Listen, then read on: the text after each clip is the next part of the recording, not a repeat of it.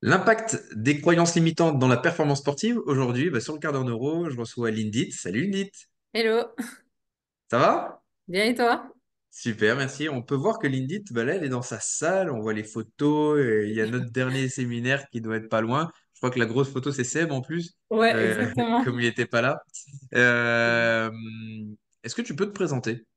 Euh, ouais, euh, salut à tous. Euh, moi, je m'appelle Lindit, donc euh, je suis prépa physique et coach de boxe anglaise dans ma salle que j'ai ouverte maintenant il y a environ une année et demie à Écublens, à côté de Lausanne.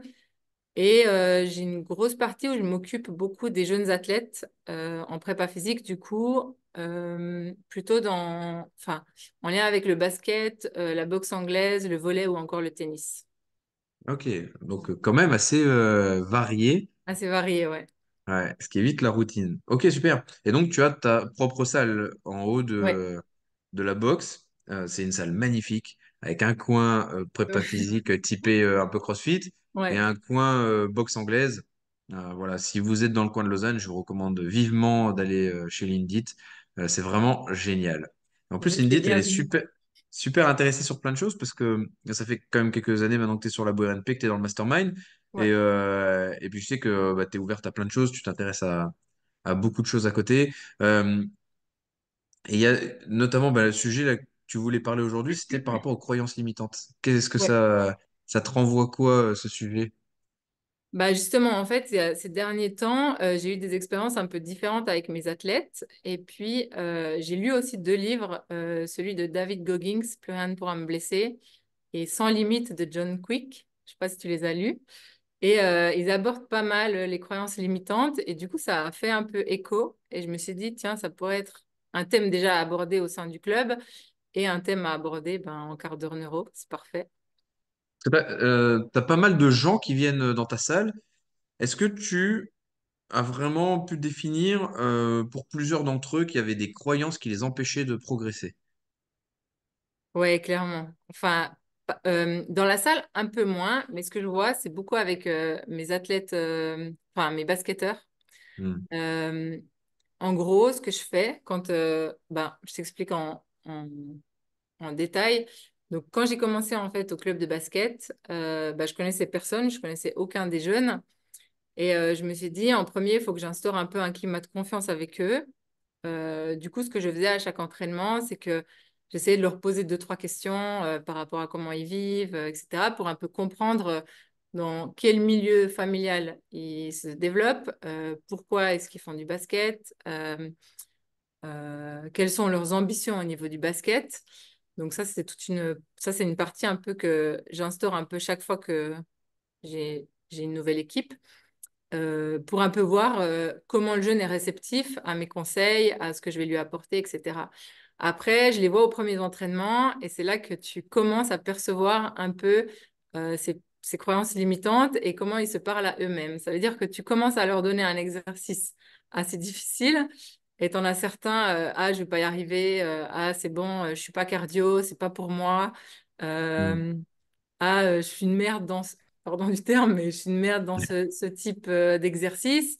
Après, tu en as d'autres, ils disent rien, mais tu vois que le stress, il monte un max. Ils disent plus rien, ils font, mais tu sens qu'ils sont un peu, entre guillemets, Ouais. bloqués. Donc, je pense que eux, ils ont des, des espèces de pensées limitantes qui arrivent et ils ont un discours interne qui est différent que ceux qui le, qui l'expriment, en fait, dans Ok, c'est cool parce qu'ils ont même pas encore fait l'exercice qu'ils savent Ouais, déjà qu'ils vont pas y arriver. Tu vois, c'est énorme. L'être humain est exceptionnel quand même. hein. Ouais, Et euh, on est les meilleurs pour s'auto-saboter.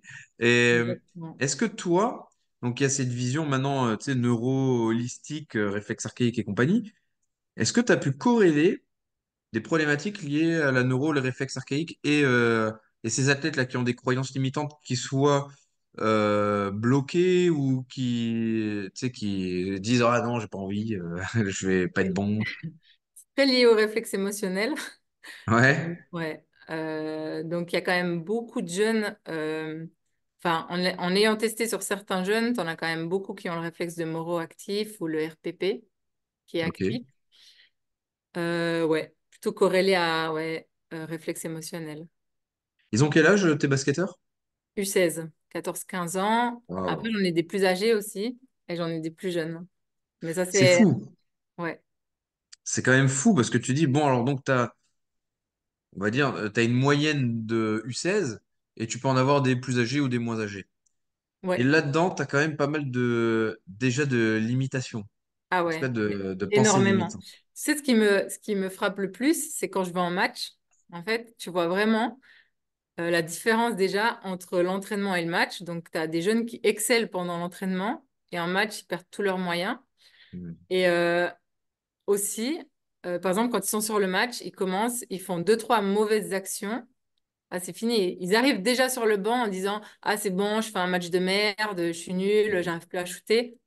Et ce qui, je sais pas toi si tu as une astuce, mais ce qui est difficile, c'est de les faire switcher, en fait, de cette euh, Ouais. pensée négative à une pensée euh, positive. Bah, justement, en travaillant sur les croyances limitantes et tout ça, tu peux un peu switcher, mais des fois, au moment T, bah, ça, ça bloque. Mais ça existe, hein, c'est d'ailleurs un, un outil de travail, le switch, euh, Ouais, en préparation mentale, qui est important de mettre en place déjà en routine bien avant pour pouvoir euh, bah, avoir cette capacité de, tu sais, de switcher, ouais. où tu peux switcher directement. Et, euh, et voilà, beaucoup se baser sur les ressources. Tu sais, quand tu dis, ah, je fais un match de merde, mais je suis sûr que ça leur est déjà arrivé d'a- de faire un match de merde et puis ah, euh, de commencer mal, tu vois, de faire des mauvaises actions et que par la suite, ils ont gagné. C'est Donc en fait, on va venir rechercher ces ressources passées Ouais, pour leur dire non, mais rappelle-toi, euh, tu sais, la fois où tu as été excellent, alors ouais, que tu vois, t'es en échec. Et si c'est pas dans le basket, on peut le retrouver dans tout truc de la vie, tu vois. Des fois, c'est un jeu vidéo. Ah, t'as mal commencé et puis finalement, euh, non, euh, tu t'en sors bien. Euh, et si on n'a même pas de, de référence personnelle, parce qu'on est peut-être trop jeune et on n'a pas assez de recul pour euh, le voir, bon, on peut même se dire. euh, ah, je sais plus comment, c'était quelle équipe là, qui avait fait une remontada au foot, tu sais, en Ligue des Champions. Euh, l'équipe, elle perd euh, Ah 4-0, je oui, sais pas oui, quoi, et oui. puis d'un coup, elle gagne euh, 7. euh, tu vois, c'est un truc de ouf. Mais ouais, en fait, tant que le jeu ne s'est pas arrêté, c'est pas la fin, tu vois. Ah, Combien de matchs de basket se terminent sur le gong, tu vois, avec une victoire de l'autre équipe? Parce que tu vas faire le 3 points qui va sauver ton équipe, tu vois. vrai. Donc là, par contre, ouais, c'est des, des switches mentaux à mettre en place, c'est très intéressant. Et se baser sur les ressources qu'on a eues. Ouais. Parce que au niveau de leurs objectifs, ils sont, ils sont clairs pour eux, c'est, ils savent, euh, ils ont un objectif personnel et un objectif d'équipe. Ouais, ils ont, en fait, euh, je leur, je leur ai un peu hein, euh, inculqué ça, euh, de leur dire que s'ils avaient un objectif, justement, ils savaient où est-ce qu'ils allaient, et aussi euh, de ne pas penser à, par exemple, bah, justement, s'ils font, entre guillemets, un mauvais match, c'est pas un mauvais match, c'est juste que tu te rapproches de ton objectif et tu apprends et tu, tu persévères au fur et à mesure des, des, des matchs, et, et voilà, ça leur permet un peu de, se recadrer. Mais c'est ce que je dis toujours, en fait, je pense que euh, l'entraîneur a un gros rôle par rapport à ça. Et je pense que c'est un peu notre devoir de les accompagner et avec nos mots, savoir un peu euh, comment leur parler et comment, euh, entre guillemets, comment les prendre selon ouais, leur personnalité. Enfin, comme j'aime bien dire, j'aime bien avoir le CV de chaque joueur pour savoir quelle parole je vais utiliser avec chacun. Ah, Ouais. intéressant. Parce que je vois que Il y en a certains, euh, tu peux leur crier dessus, ça va rien leur faire. Enfin, dans le sens où ils vont te dire euh, ouais, c'est ok, euh, je ferai mieux la prochaine fois. D'autres, tu leur euh, cries dessus, ah, c'est fini. Ah, Enfin, tu ouais. les as plus, tu les as perdus, Ah, ben, les RPP, les moraux, ça, qui vont être dans la fuite Ouais, ou se pétrifier. Ouais, complètement. Euh, c'est intéressant ce que tu dis. On appelle ça de la synchronisation en hypnose, en sophro. C'est se synchroniser par rapport à la personne pour pouvoir euh, mieux lui parler. Ce qui n'est pas évident quand tu es dans une équipe parce qu'il y a plusieurs caractères, comportements, etc. Euh, j'ai plein de trucs dans ma tête qui sont passés et euh, je les ai oubliés euh, au passage. Se dé- définir un objectif, je pense que de toute façon, c'est crucial. Euh, un objectif individuel, euh, qui doit aussi concourir pour l'équipe, pour que tout le monde se soutienne. Et après, faut pas oublier aussi que, bah, tu vois, déjà en- à 16 ans, 15 ans, là, tu as des, t'as déjà des croyances limitantes qui sont bien ancrées. Et les croyances, bah, comment elles s'ancrent?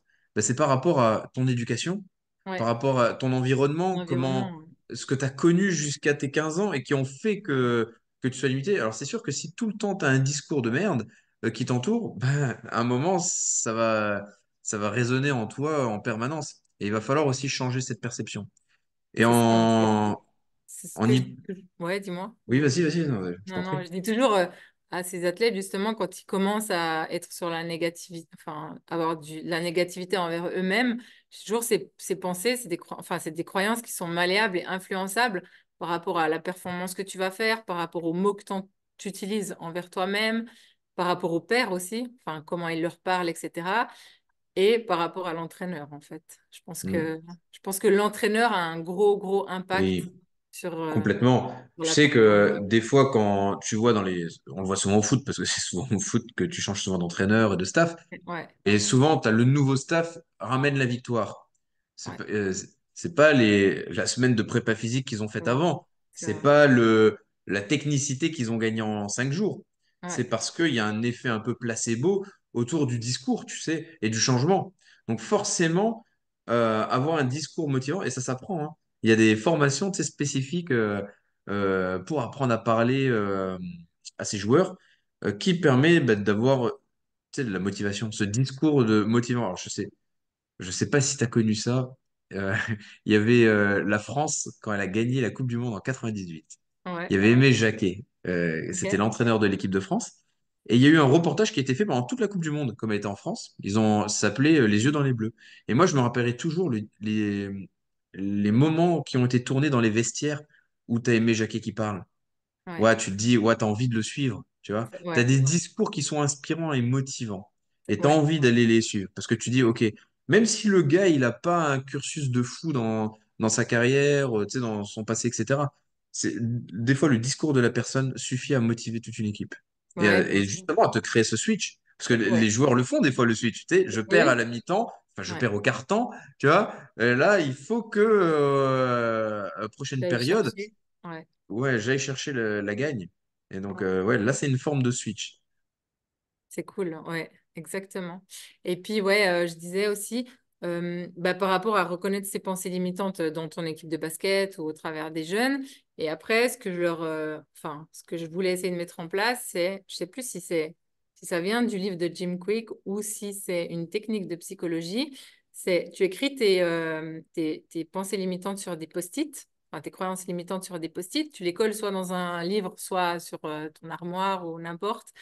Et tu vas euh, imaginer un deuxième personnage avec ses, ses croyances limitantes et tu vas le dissocier de toi et dire que c'est enfin que, que ces croyances limitantes ne sont pas toi et euh, essayer de faire justement euh, le switch et enfin c'est difficile d'enlever une croyance limitante. Du coup ce qui est bien c'est de la remplacer par une, une affirmation positive par exemple ou de la Ouais, visualisation positive et les prendre une après l'autre et travailler là-dessus.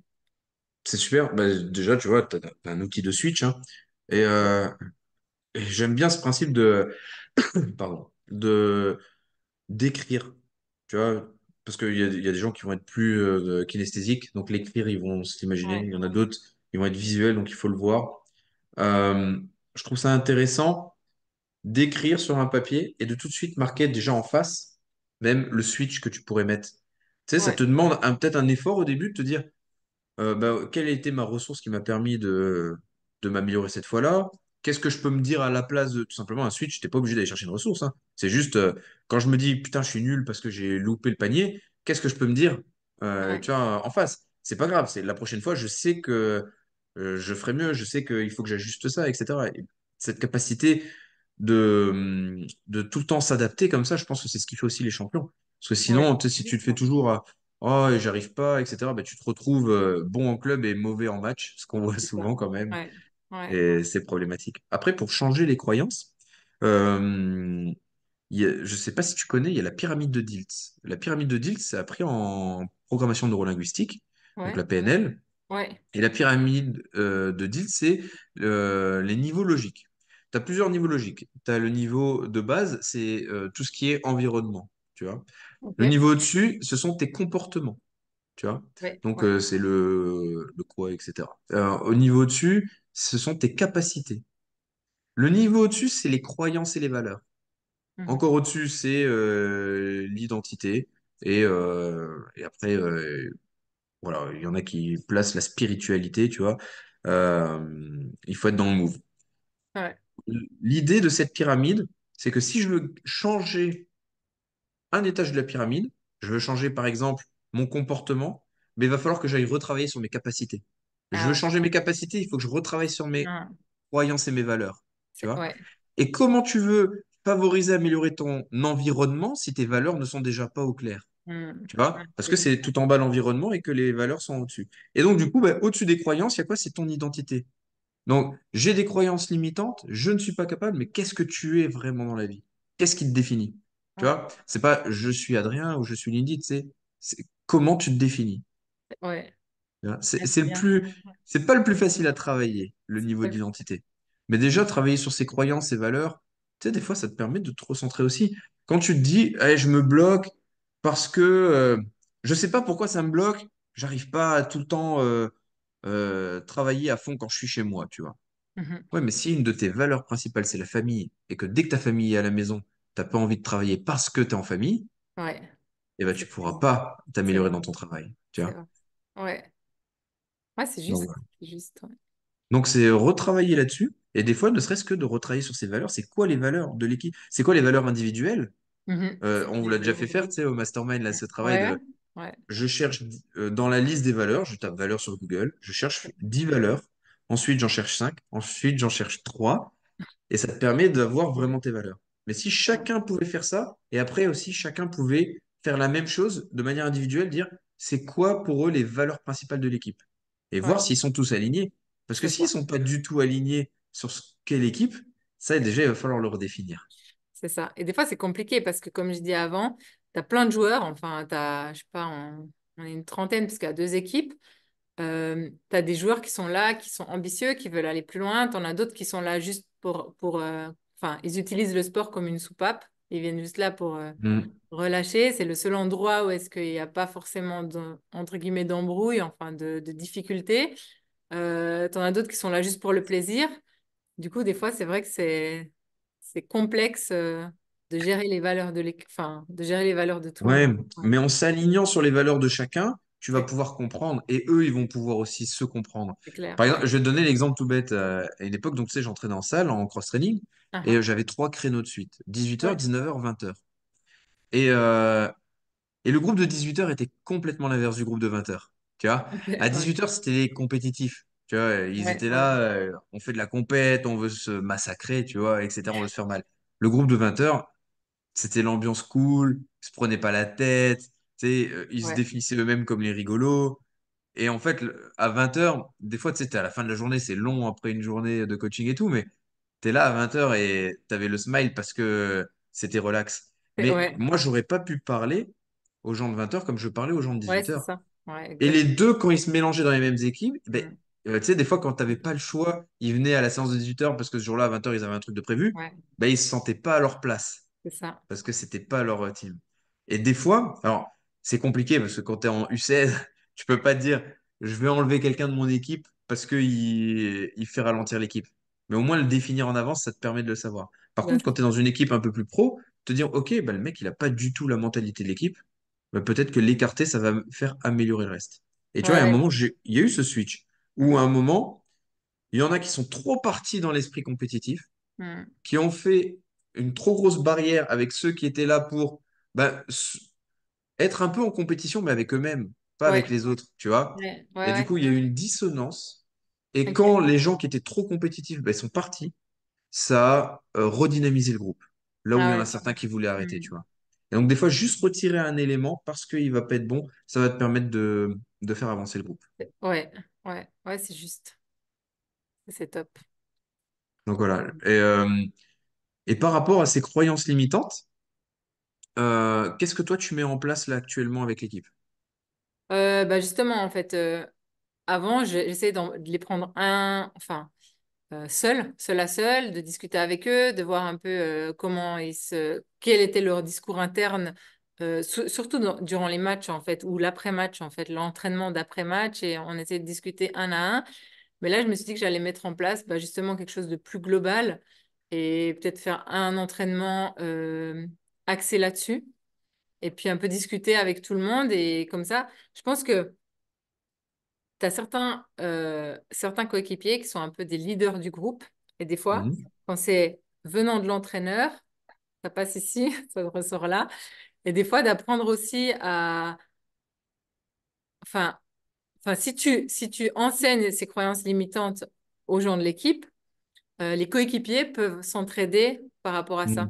En fait, je pas que je veux. Ouais, et puis s'appuyer sur les leaders euh, comme relais et puis comme force. C'est très très bien. Identifier qui va être le père, tu vois, parmi les ouais, coéquipiers, qui c'est qui va être le frère et, euh, et qui c'est qui va être les suiveurs, tu vois, parce que c'est super important. C'est ça, ouais. Et après, ce que je leur dis toujours, c'est chaque fois que je vous dis quelque chose, enfin que je vous apprends quelque chose, essayez de le mettre en pratique directement, sinon, sinon ça sert à rien, quoi. Ça va, Ouais, va s'oublier et voilà. ouais, c'est intéressant. J'aime bien aussi euh, ce que tu fais bah, de, de débriefer avec l'équipe. Souvent, on a tendance à l'oublier. Euh, bah, des fois, les gens sont minés, tu sais, s'ils perdent, et Mm. ils sont dans l'euphorie plus plus s'ils gagnent. Mais il faut garder un temps tout de suite après la compétition. Il faut Ouais, trouver le bon moment, tu vois, pour débriefer. Alors souvent, on débriefe quand on n'a pas réussi, tu vois, parce qu'on se dit, ah tiens, qu'est-ce qu'on va faire de mieux la prochaine fois? Mais débriefer quand on a réussi, c'est encore mieux, C'est ça. parce que ça veut dire qu'on va s'appuyer encore plus sur les ressources. Mais et, et c'est là où tu vas être encore meilleur. Parce que quand je débriefe quand j'ai réussi, ça me permet d'analyser les phases qui n'ont pas été bonnes quand j'ai quand même gagné Ouais, et de pouvoir les améliorer encore plus la prochaine fois. Et donc, on se ouais. concentre plus que sur du négatif, mais on se concentre sur du positif qui va venir après encore renforcer le, le, le positif euh, Ouais, euh, dans le truc. C'est juste. Je pense que, je pense que le discours doit être très axé positif, surtout pour des jeunes U16. Parce que comme je dis toujours, tu sais pas en fait d'où vient le jeune, qu'est-ce qu'il a vécu, euh, enfin qu'est-ce qu'il vit à la maison tous les jours, qu'est-ce qu'il vit à l'école. En fait, on prend souvent le jeune comme euh, ouais, c'est un basketteur, mais en fait, il y a tellement de choses autour de ce jeune que tu sais pas vraiment comment il le vit.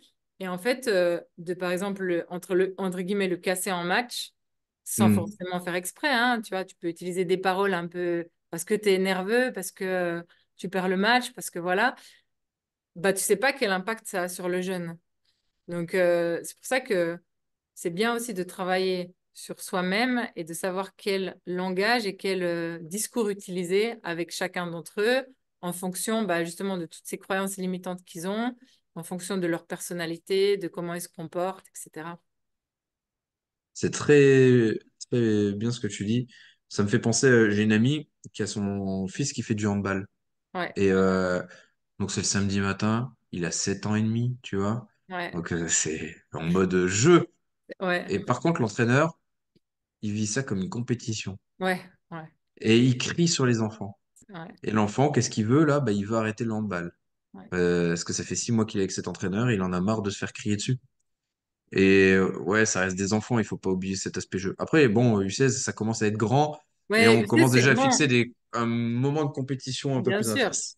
Bien sûr, bien sûr. euh, C'est c'est pour ça que je dis toujours, euh, Enfin, on n'est pas là non plus pour les chouchouter, les dorloter. U16, soit euh, tu veux progresser, aller Mm. plus loin, soit tu, tu fais ça juste pour le plaisir.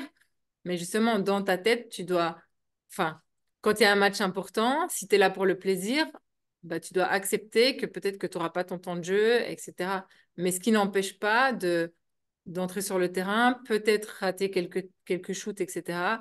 Je pense pas que tu dois t'en prendre, enfin, tu vois, enfin, tu peux toujours prendre le jeune à côté et lui expliquer gentiment et, tu vois, Mais je trouve que c'est très intéressant ce que tu dis, d'expliquer. Je vais reprendre un autre exemple, c'était un, ouais, euh, un footballeur Mm. qui avait très peu de temps de jeu, tu vois. Mais à chaque fois, il rentrait en fin de match.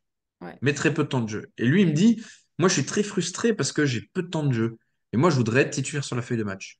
Et donc, je discute avec un, un de ses entraîneurs et je dis, ah ben voilà, tu vois, ils sont quand même frustrés, etc. Et il me dit, euh, ouais, mais en fait, euh, ce joueur, c'est un finisseur. Donc, je l'utilise au Mm. moment où je dois ouais, l'utiliser. Parce que je sais que quand je vais rentrer, le faire rentrer sur le terrain, c'est pour faire basculer le match. ouais, Mais sauf que le, le joueur, personne ne lui a vraiment dit. ouais, Donc, en fin de compte, il ne le sait pas. Ouais, Ou alors, il a, ou alors peut-être qu'on lui a dit, mais il n'en a pas pris conscience parce qu'il, il, le discours a peut-être pas été bien reçu. Tu vois? ouais, Et je pense que c'est important aussi de dire, bah, peut-être que voilà, tu vois, à un moment, je t'ai fait sortir parce que toi, tu es mon joueur de début de match. Je sais que tu vas exceller, c'est toi qui vas lancer l'équipe. Toi, tu es le joueur de fin de match qui va changer la donne. Toi, je vais te faire rentrer à chaque fois qu'il va falloir aller en attaque parce que tu es celui qui va marquer les paniers. Et ça encore, en basket, en hand, c'est des choses qu'on voit souvent, tu vois. Mais Ouais. dans les autres sports, c'est exactement pareil. Et il faut, euh, il faut savoir parler aux gens et leur expliquer vraiment, euh, bah voilà, euh, oui, Ouais. euh, à un moment, tu seras peut-être limité parce que tes capacités le sont aussi. Donc euh, voilà, il faut que tu saches travailler là-dessus, là-dessus, là-dessus. Mais aussi, tes capacités, euh, tes forces sont celles-là et moi, je t'emploie euh, pour tes forces. Donc voilà, c'est quelque part, c'est de la valorisation, quoi. Ouais. Et c'est là que, bah, justement, avec ton exemple, bah, là, justement, ces croyances limitantes de peut-être que je suis nulle, c'est pour ça qu'il ne me fait pas rentrer sur le terrain, bah, ça va contrebalancer avec le fait, non, tu es un finisseur et tu utilises toi pour gagner le match, tu vois. En fait, Mm. dans sa tête, ça va résonner totalement différemment. Ah Et c'est là que, enfin, c'est là que ça a un réel impact sur la performance du jeune et c'est là qu'il peut vraiment se, enfin, se développer en tant qu'athlète. Ouais, exactement. Exactement. Et définir aussi bah, euh, quelles sont les phases que je dois améliorer si je veux avoir plus de temps de jeu aussi, parce que c'est une Voilà. réalité, tu vois. Ouais, Donc, exactement, euh, ouais, bien sûr. donc voilà. Mais en se disant ça, bah, peut-être qu'on redonne confiance aux jeunes. Voilà, Et ce serait plutôt cool. c'est ça. Après, il faut pas dire quelque chose de pas vrai. Il faut quand même le Oui, dire si c'est vrai. Si le mec c'est il joue pas parce qu'il est mauvais, c'est à un ça, moment, il faut lui dire, bon, ça, voilà, on va. T'es mauvais. T'es, bon, tu cours vite, mais bon, tu sais pas shooter. Bon, Ouais, bien sûr. Bien sûr, il faut pas non plus euh, trop les chouchouter, les dorloter, mais, mais voilà. yes. Bah, en tout cas, merci beaucoup, Lindy, pour, euh, pour ce partage. Donc, si les Merci gens veulent te retrouver, donc toi, tu es coach de boxe, euh, boxe Ouais. anglaise. Tu es coach en prépa physique. Euh, et en plus de ça, bah, euh, tu es formé Labo RNP. En plus, Euh, ouais. donc voilà, euh, tu es sur le mastermind. Donc Ouais. si les gens ont besoin bah, d'un bilan postural, etc., dans la région de Lausanne, ils peuvent largement faire appel à toi. Attention, quand vous sortez de la salle de l'Indit et que vous prenez par l'arrière, il y a un radar environ à une minute après sa salle parce que je me suis fait flasher. Il est plus là, t'inquiète. Ah, C'était il un est plus là. débile. Il est plus là. Ah mince. Bon, ben voilà, j'ai vraiment pas eu de chance ce jour-là. Yes. Bah me fait merci. flasher en revenant de la formation aussi. Ah ouais, non mais euh, la Suisse, c'est un truc de dingue. Euh, chaque fois, je me fais flasher pour un kilomètre heure, là, ça me... Voilà, c'est ma faute, hein. C'est ma faute. C'est la précision suisse. Ouais, c'est ça. Ouais, là, ils sont précis. Ok, bah merci beaucoup, Lindit. Merci à toi À bientôt. et à jeudi. À plus. Oui, on se voit jeudi. Ouais. Salut. Bye bye.